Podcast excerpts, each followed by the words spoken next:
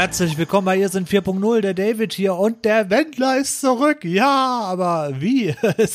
absolute Wahnsinn. Darüber wollen wir heute ein bisschen reden, aber keine Sorge. Wir wollen jetzt heute nicht nur über den Wendler reden, weil ich glaube, dass das möchte sich keiner geben. Die Themen heute, die Meinungsbildung im Jahre 2020. Dann haben wir als Thema Smartphones, so teuer wie ein Golf 4. Das hattet ihr mir vorgeschlagen als Thema.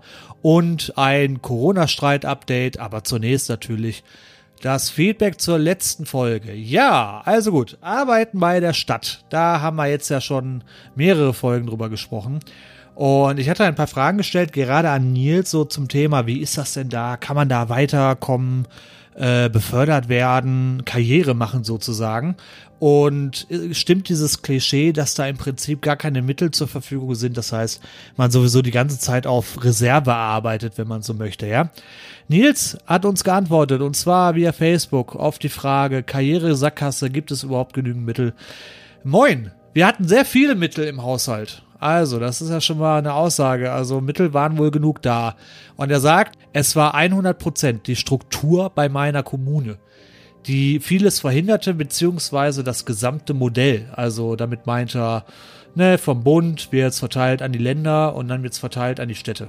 Deshalb wird selten was unten innovativ umgesetzt, solange kein Zwang von oben, also zum Beispiel eine EU-Richtlinie, da ist. Wir haben wenigstens echt gute Hardware gekauft, die Jahre halten wird. Hey, ja, ist also, ja, ist so eine Mischung aus naja, ist schwierig, aber jetzt auch kein Untergang, oder?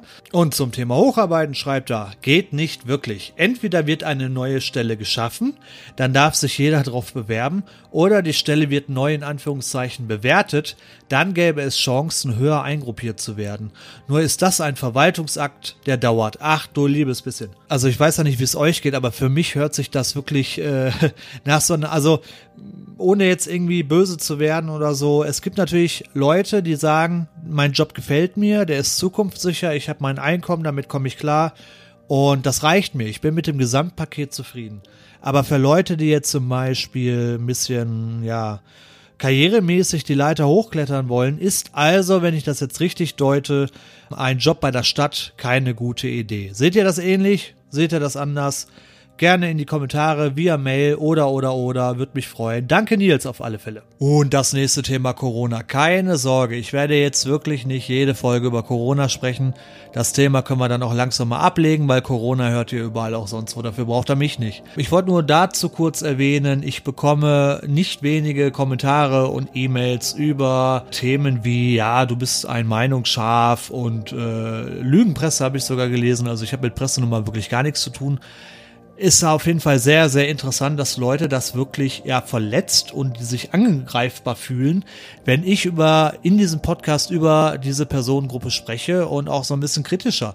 Das scheine nicht wirklich auszuhalten, aber wirklich, wie soll ich sagen, guter Umgangston ist da nicht wirklich. Es gibt aber auch anderes Feedback. Ich lese mal vor eine Mail von Markus. Äh, du hast etwas Grundsätzliches ausgelassen. Viele Menschen erwarten im Unterbewusstsein für jedes große, große Ereignis eine ebenso große Ursache. Viele von diesen Verwirrten fühlen sich so dermaßen der Situation ausgesetzt, dass sie sich irgendwas zusammenbasteln, was sie selbst beruhigt. Ihr fehlender Intellekt, okay, und die Kommunikation mit Gleichdoofen, okay, sorgt dann dafür, dass sie es auch noch selbst glauben. Wenn du jetzt schimpfen möchtest, dass ich die Menschen für dumm erkläre, das hatte ich tatsächlich gerade gleich vor, warum ist das eigentlich heutzutage kein legitimes Argument mehr? Menschen sind dick oder dünn, groß oder klein und schlau oder eben doof. Ja, dabei vergisst du, dass auch dick äh, eine Beleidigung ist und äh, damit du äh, Menschen ja so ein bisschen ausgrenzt. Ich verstehe aber deinen Punkt. Wir brauchen auch meiner Meinung nach nicht immer davon ausgehen, dass unser Gegenüber die Weisheit mit Löffel gefressen hat. Immerhin reden wir auch gleich vom Wendler. Nur, ja, der Ton macht die Musik und du hast dann natürlich das Problem, wenn du so argumentierst, kommen die Corona oder Covidioten, ist auch so eine Deformierung, kommen ja dann gleich um die Ecke und sagen, ja, weißt du, du gehst erstmal, wirst du erstmal beleidigen, kommst in die dumme Ecke und mit Argumenten kommt da nicht viel. Du kamst jetzt mit Argumenten, ich sehe das nämlich ähnlich. Es, es überrascht mich auch, dass ein Koch, ein schlechter Sänger und noch ein schlechter Sänger irgendwie jetzt die große äh, Erleuchtung haben und uns jetzt darüber aufklären, was so in der Welt abgeht. Äh, Finde ich auch ein bisschen schwierig, keine Frage. Äh, auch Nils nochmal, ja, da haben wir ihn nochmal, schreibt zum Thema Aufklären. Er hat einen Handzettel von Bodo Schiffmann äh, dieser Schw Schwindelambulanz erhalten äh, zum Spendenaufruf. Da hat er wohl schon viel Geld gesammelt, dass mich hier auf dem Dorf sowas erreicht. Geld regiert die Welt. So, wem das jetzt gar nichts sagte, äh, ich musste auch googeln. Bodo Schiffmann ist irgendwie ein renommierter Arzt zum Thema Schwindel und er hat eine sehr bekannte Schwindelambulanz. So, und der ist wohl irgendwie auferkoren zum Corona-Kritiker und verteilt Handzettel.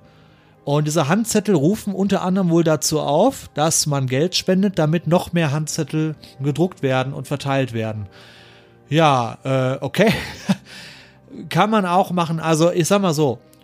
Ich weiß nicht, ob jemand noch Möllemann und das FDP-Flugblatt kennt ich sag mal so, nur weil du jetzt irgendwie Handzettel per Post verteilst und versuchst da irgendwelche Leute mit zu erreichen und die zum ähm, Aufwecken ermutigst, du machst immer noch das Gleiche.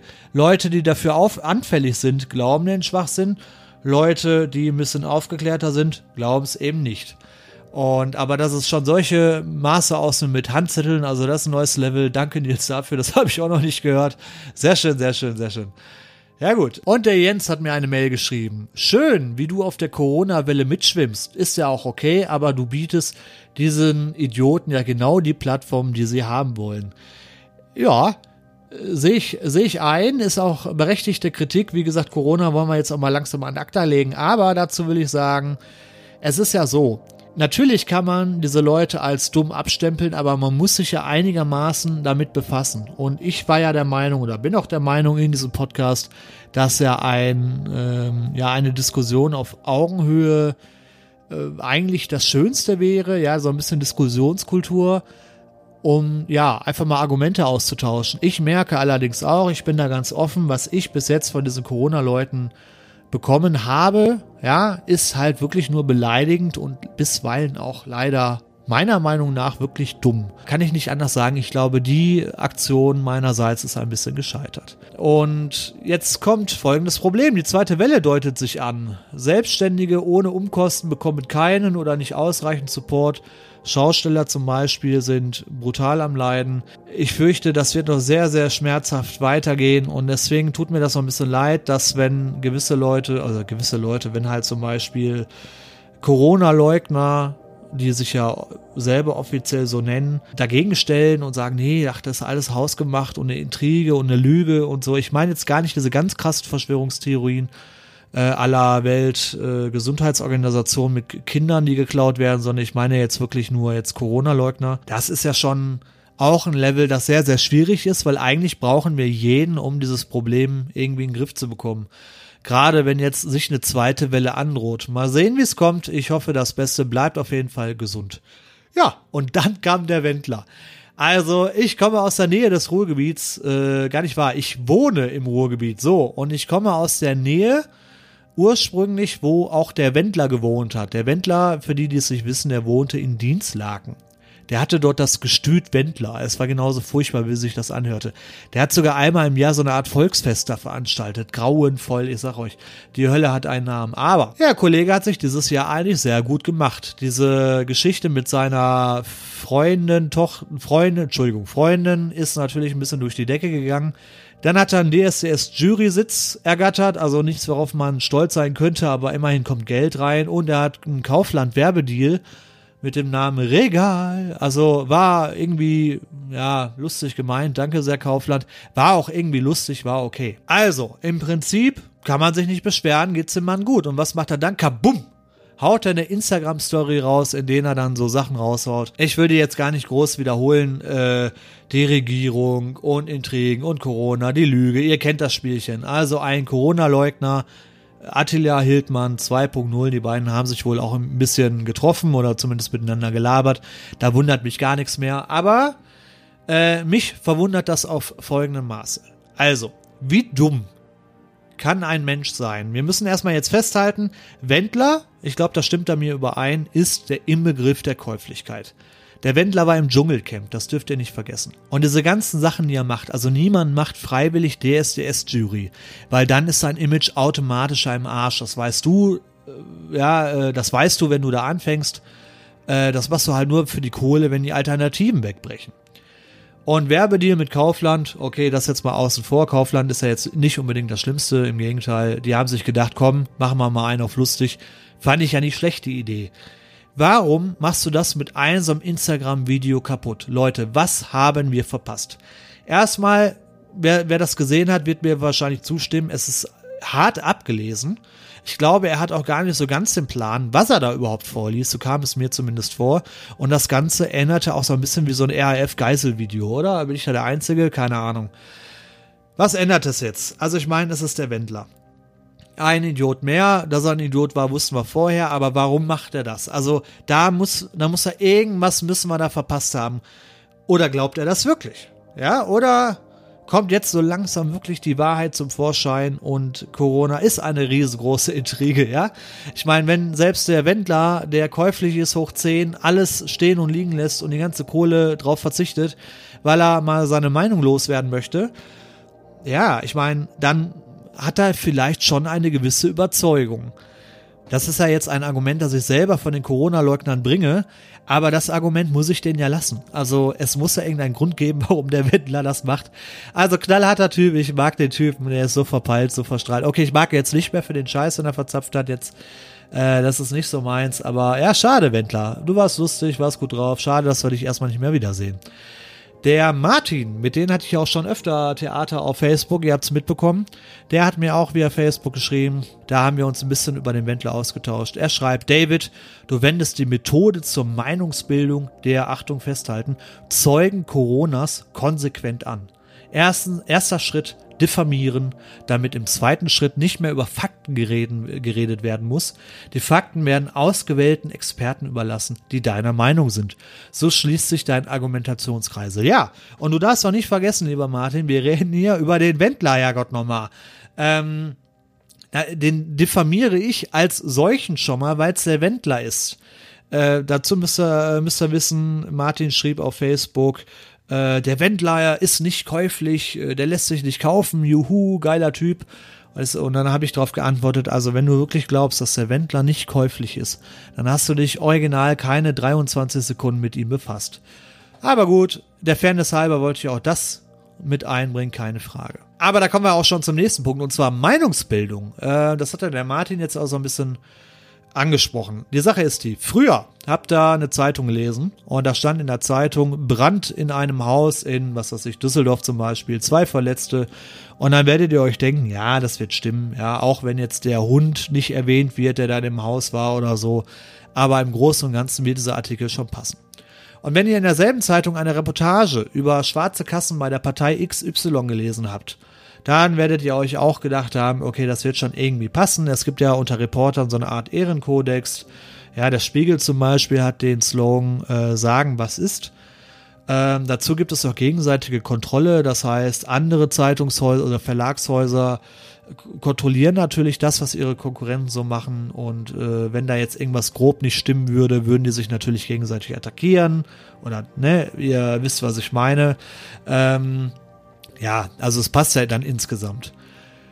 Heute ist es ein bisschen anders, finde ich. Und zwar heute lest er in einer Zeitung Brand eines Hauses in Düsseldorf, zwei Verletzte. Ja, wird immer noch stimmen, auch wenn immer noch der Hund fehlt, gar keine Frage. Aber wenn jetzt ansonsten irgendwelche Pressemeldungen drinstehen, ich gebe mal das Beispiel DPA. Die DPA kennen wir auch alle, ja, die Deutsche Presseagentur da werden manche Texte einfach eiskalt mitkopiert, wegkopiert. Und die sind halt oft auch einfach falsch. Oder zumindest beinhalten falsche Infos. Das ist ja schon mal eine Schwierigkeit. Das, an, das eine Extrem ist zudem die Zeitung mit vier Buchstaben auf rotem Grund, ihr kennt sie alle. Äh, quasi die Mülltonne des Journalismus, ja, aber äh, ja, sehr meinungsstark und viele Leute, die dahinter äh, die dahinter stehen und sagen, ja, die trauen sich wenigstens was und sagen, wie es ist und äh, lassen sich den Mund weniger verbieten. Ja, und schreiben halt auch richtig viel Müll. Auf der anderen Seite habt ihr aber auch den Spiegel, gut, der jetzt selbst mit Skandalen zu kämpfen hatte, wie Relotio, Re, wie heißt der? Relotius? Genau, Relotius. aber dafür äh, eine gute Aufarbeitung dieses Problems irgendwie dann meiner Meinung nach abgefrühstückt hat. Aber wenn diese Pressemedien insgesamt immer unglaubwürdiger werden, ja, wo informiert man sich dann? Was macht ihr? Also jetzt mal eine ernst gemeinte Frage. Ich finde es immer schwieriger, eine, eine, Zeitung zu lesen, sei es nun online oder schriftlich, wo ich das Gefühl habe, okay, das wird jetzt grundsätzlich irgendwie passen. Wie macht ihr das? Äh, auf Facebook zum Beispiel? Wie macht ihr das denn zum Beispiel? Sucht ihr auf Facebook oder so? Ich meine, wenn wir mal ehrlich sind, auf Facebook, ich denke, das wissen wir alle, da findet man eher nicht unbedingt die Wahrheit, ja. Aber was macht ihr? Wo informiert ihr euch? Was sind für euch solide Quellen, abgesehen von diesem Podcast natürlich? Ja, wie findet man wieder Vertrauen auch zu der Presse? Ich meine, wenn selbst das äh, der US-Präsident, ich meine jetzt als Amt, nicht als Person, der spricht ja öffentlich von Fake News. Okay, das ist natürlich in Amerika nochmal eine ganz andere Liga. Aber ich meine, irgendwie brauchen wir ja als Bürger irgendwie, wir können uns ja nicht selber über alles und jeden informieren. Deswegen müssen wir uns ja irgendwie schon auf Pressestellen verlassen können. Ja, welche sind das denn und wie können wir da Vertrauen zurückgewinnen? Was, was meint ihr? Was ist eure Meinung? Gerne per Mail oder Kommentar. So, und dann noch ein kleines Thema zum Abschluss. Smartphones. Äh, ich will euch jetzt nicht mit meinen persönlichen Belangen nerven, aber ich brauche ein neues Smartphone. Die zwei Jahre, die ich das Smartphone habe, sind um und die Batterie wird schwach. Ihr kennt den Blödsinn. Ich bin quasi alle dreiviertel Stunde am Laden. Ja, ein iPhone Pro kostet mittlerweile 1120 Euro. Ein Galaxy Note 20 Ultra 5G kostet 1364 Euro. Und wenn ihr ein faltbares Handy haben wollt, dann könnt ihr auch ein Galaxy Z Fold 2 5G, alter Vater, was ist denn das für ein Name, für 1949 Euro ergattern. Oh, was ist eigentlich aus diesen guten... Meine Frage jetzt an euch. Nutzt ihr diese super teuren Handys oder begnügt ihr euch mit der Mittelklasse? Die Performance ist ja meistens eigentlich schon noch okay, weil die meisten ja diese Handys haben, deswegen sind diese ganzen Spiele und sowas ja auch dafür optimiert meistens. Und meistens hat man so ein paar Abzüge in der B-Note, ich sag mal sowas wie schlechtere Kamera. Äh, ist euch das wichtig? Achtet ihr auf so eine Kamera? Ähm, oder worauf achtet ihr beim Smartphone-Kauf? Oder wie macht ihr das generell, wenn ihr ein Smartphone kaufen wollt? Macht ihr das über Vertrag? Macht ihr das über Finanzierung? Macht ihr das über jedes Jahr Handytausch? Oder wie macht ihr das? Würde mich interessieren und würde mich über Feedback freuen. Das war's auch schon für heute. Ich würde sagen, erstmal lange genug eine entspanntere Folge. Nächste Woche wird's wieder ein bisschen lustiger. Die Themen habe ich schon hier liegen. Wenn die sich nicht ändern, könnt ihr euch darauf freuen. Das wird sehr witzig. Und ja, ich wollte die Themen jetzt aber einfach mal abfrühstücken, weil ich mir dachte, darüber sollte man mal schon reden. Ich wünsche euch auf alle Fälle eine schöne, entspannte Woche. Bleibt gesund und ja, wenn was ist, meldet euch immer gern. Bis dann, euer David. Ciao, ciao.